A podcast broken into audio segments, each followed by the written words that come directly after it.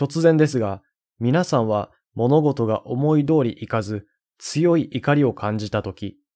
緊張する出来事が迫ってきたとき、想定外の状況に直面し、不安に襲われたとき、どのように乗り越えますか？ただ我慢しますか？それとも感情をあらわにして怒鳴ったり泣き叫びますか？感情を出すことや感情を抑えることが効果的な対処法ではないことは様々な研究から分かっています。効果的な方法として以前に怒りを対処する5ステップを紹介しました。とても有効な手段ですので、ぜひ試してみてください。しかし、今回紹介するのは、それをも超える超強力な対処法です。そして訓練次第で誰でも使えるようになります。不安や怒り、恐怖、ストレスなどをうまく対処したいと思っている方は、ぜひ最後までお聞きください。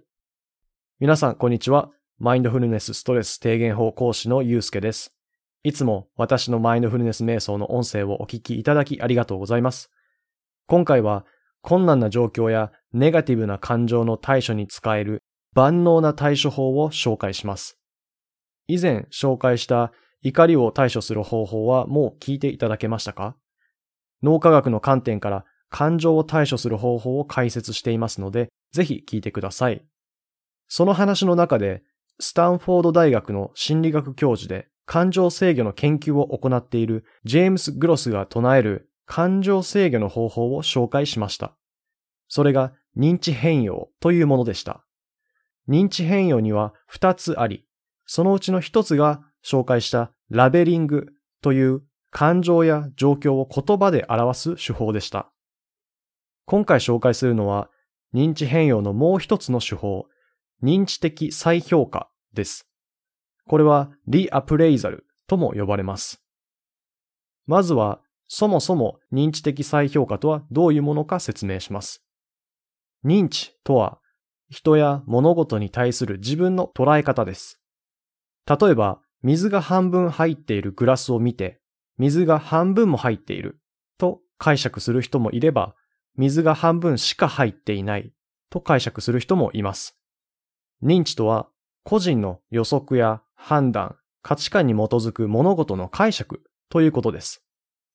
再評価とは人や物事を再び評価するということです。先ほどの例でいくと、水が半分しか入っていないという解釈を水が半分も入っているという解釈に変えることを指します。まとめると、認知的再評価とは自分の認知を意識的に変える手法と言えます。ジェームズ・グロスが行った実験によると、認知的再評価は通常、ラベリングよりも強い感情制御効果があり、強い感情的な衝動を軽減する有効な手段と考えられています。コロンビア大学のケビン・オクスナーは、グロスの心理研究をもとに認知的再評価の神経科学研究を行っています。彼の実験の一つは次のようなものです。まず、被験者に教会の外で泣いている人々の写真を見せます。被験者は写真を見て当然悲しい気持ちになります。その後、被験者にその写真が結婚式の場面であり、人々は嬉し涙を流していると想像するように求めます。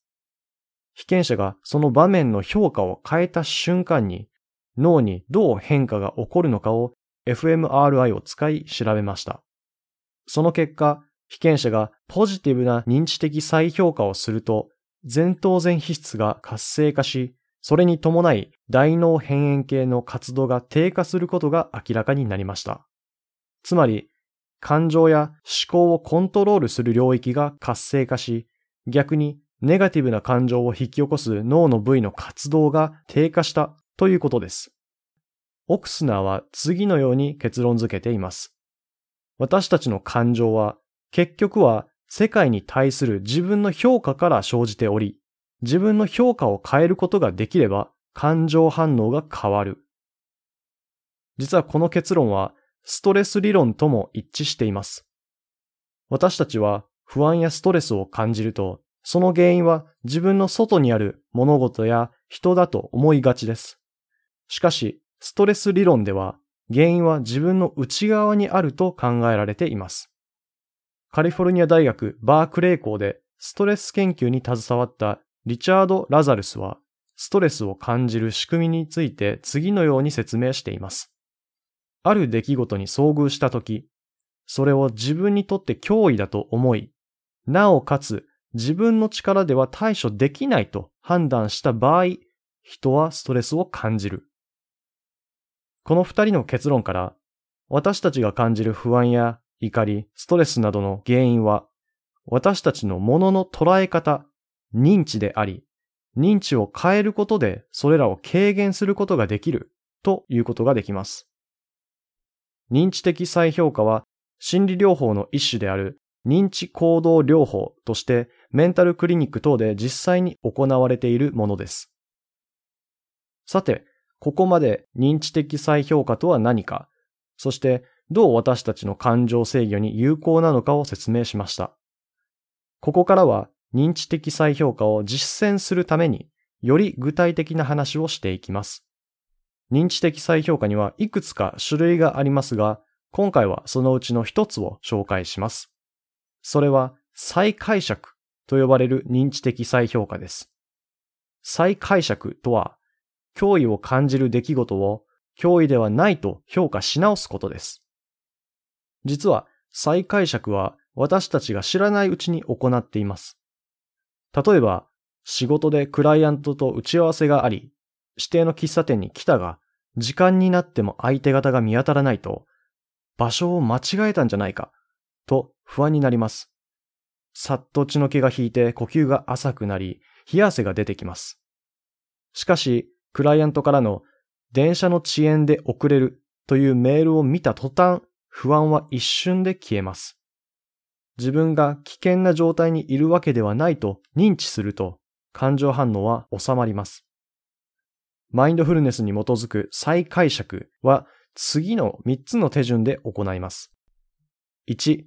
感情に気づく。2、原因の認知を調べる。3、再解釈する。1、感情に気づく。あなたがストレスや不安を軽減するためには、まずは自分がどう感じているかに気づかなくてはいけません。気づくとは、つまり、客観的に認識するということです。ここがまさにマインドフルネスの出番です。自分は不安を感じているな、と感情と距離を空けることで反射的な反応をせず、冷静に意識的に次の自分の行動を選ぶことができます。2、原因の認知を調べる。自分が不安やストレスなどを感じていることに気づいたら、次はそれを感じさせる自分の考え方を調べます。ここでもマインドフルネスが役に立ちます。自分の中に根付く考え方や価値観、思い込みに気づくには、客観的な視点が必要不可欠です。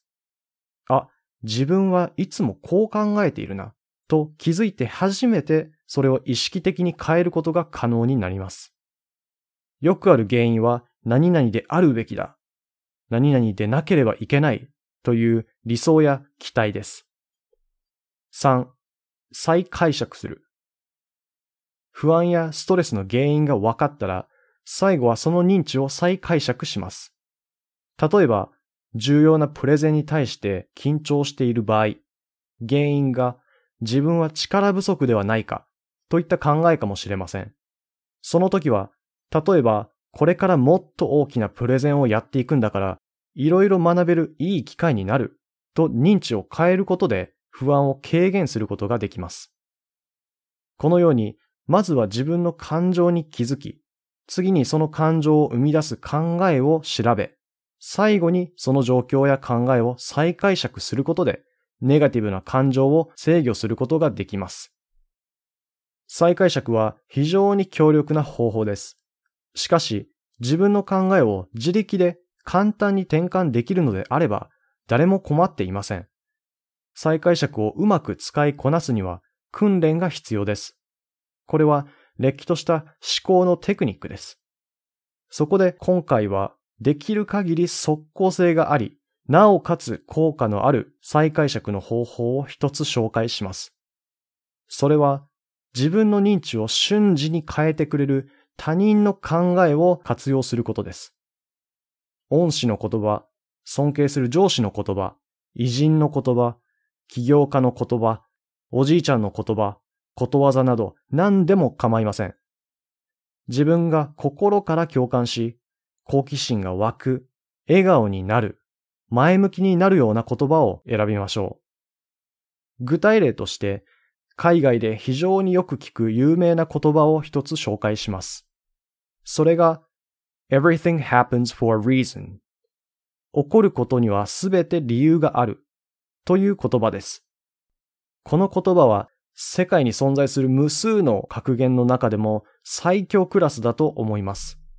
私がそう思う理由は、この言葉が今を受け入れることを促す言葉だからです。私たちが苦しむ理由は、自分が抱える理想や期待と実際に直面する現実にギャップがあり、その現実が受け入れられないためです。例えば、急に病気になった時、多くの人はなんで自分が病気になるのか、そんなのありえない、何かの間違いだ、と現実を受け入れられず抗おうとします。もちろんその気持ちはわかります。しかし、嘆いていても病気は突然消えません。現実は現実です。ここで everything happens for a reason 起こることにはすべて理由があるという言葉をうまく活用できれば、病気になったことにも何か意味があるのかもしれないと考えることができます。すると、自分の生活習慣を見直す機会が作れた。病気になった人の気持ちを知るありがたい機会だ。など、今の自分を受け入れた状態をスタート地点として、自分がどう行動するかを考えることができるようになります。病気を受け入れられず、現実から逃げ、塞ぎ込むか、病気を受け入れ、現実に基づき、自分に何ができるかを考えるか、同じ病気でも全く違う捉え方ができます。そのような意味では、この言葉はまさにマインドフルネスを表した言葉です。もう一つだけ、私の友人が昔好んでいた言葉を紹介させてください。それが、高ければ高い壁の方が、登った時気持ちいいもんな、という言葉です。詳しい方はもしかしたらすでにピンと来ているかもしれませんが、これはミスター・チルドレンの終わりなき旅という曲に出てくる歌詞です。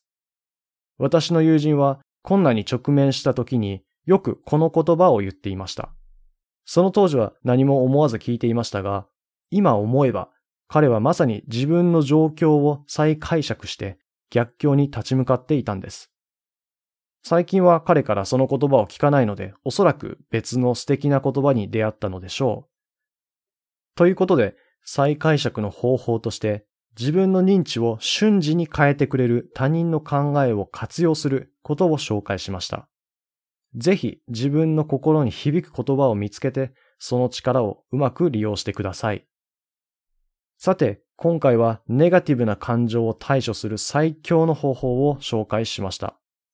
最後にまとめます。私たちの感情やストレスは世界に対する自分の解釈から生じており、自分の解釈を変えることができれば感情反応が変わるということが心理研究、ストレス研究から分かっています。解釈を変える方法として再解釈という認知的再評価の方法を一つ紹介しました。実践の手順は次の3つです。1、感情に気づく。2、原因の考えを調べる。3、再解釈する。再解釈は自力で行えるようになるには訓練が必要です。そのため、即効性と効果を兼ね備えた再解釈として他人の言葉を活用することをお勧めしました。不安や緊張、怒り、ストレスなどを日常的に感じる人は、ぜひ再解釈を行ってみてください。私のポッドキャストでは、このようにマインドフルネスに関する実践的なアドバイスやマインドフルネスの仕組み、そして実践するための瞑想音声を配信しています。興味があればぜひ私の音声でマインドフルネス瞑想を行ってみてください。Twitter やノートというサイトでもマインドフルネスについて発信していますので、ぜひチェックしてみてください。それではまた次の音声でお会いしましょう。マインドフルネスストレス低減法講師のゆうすけでした。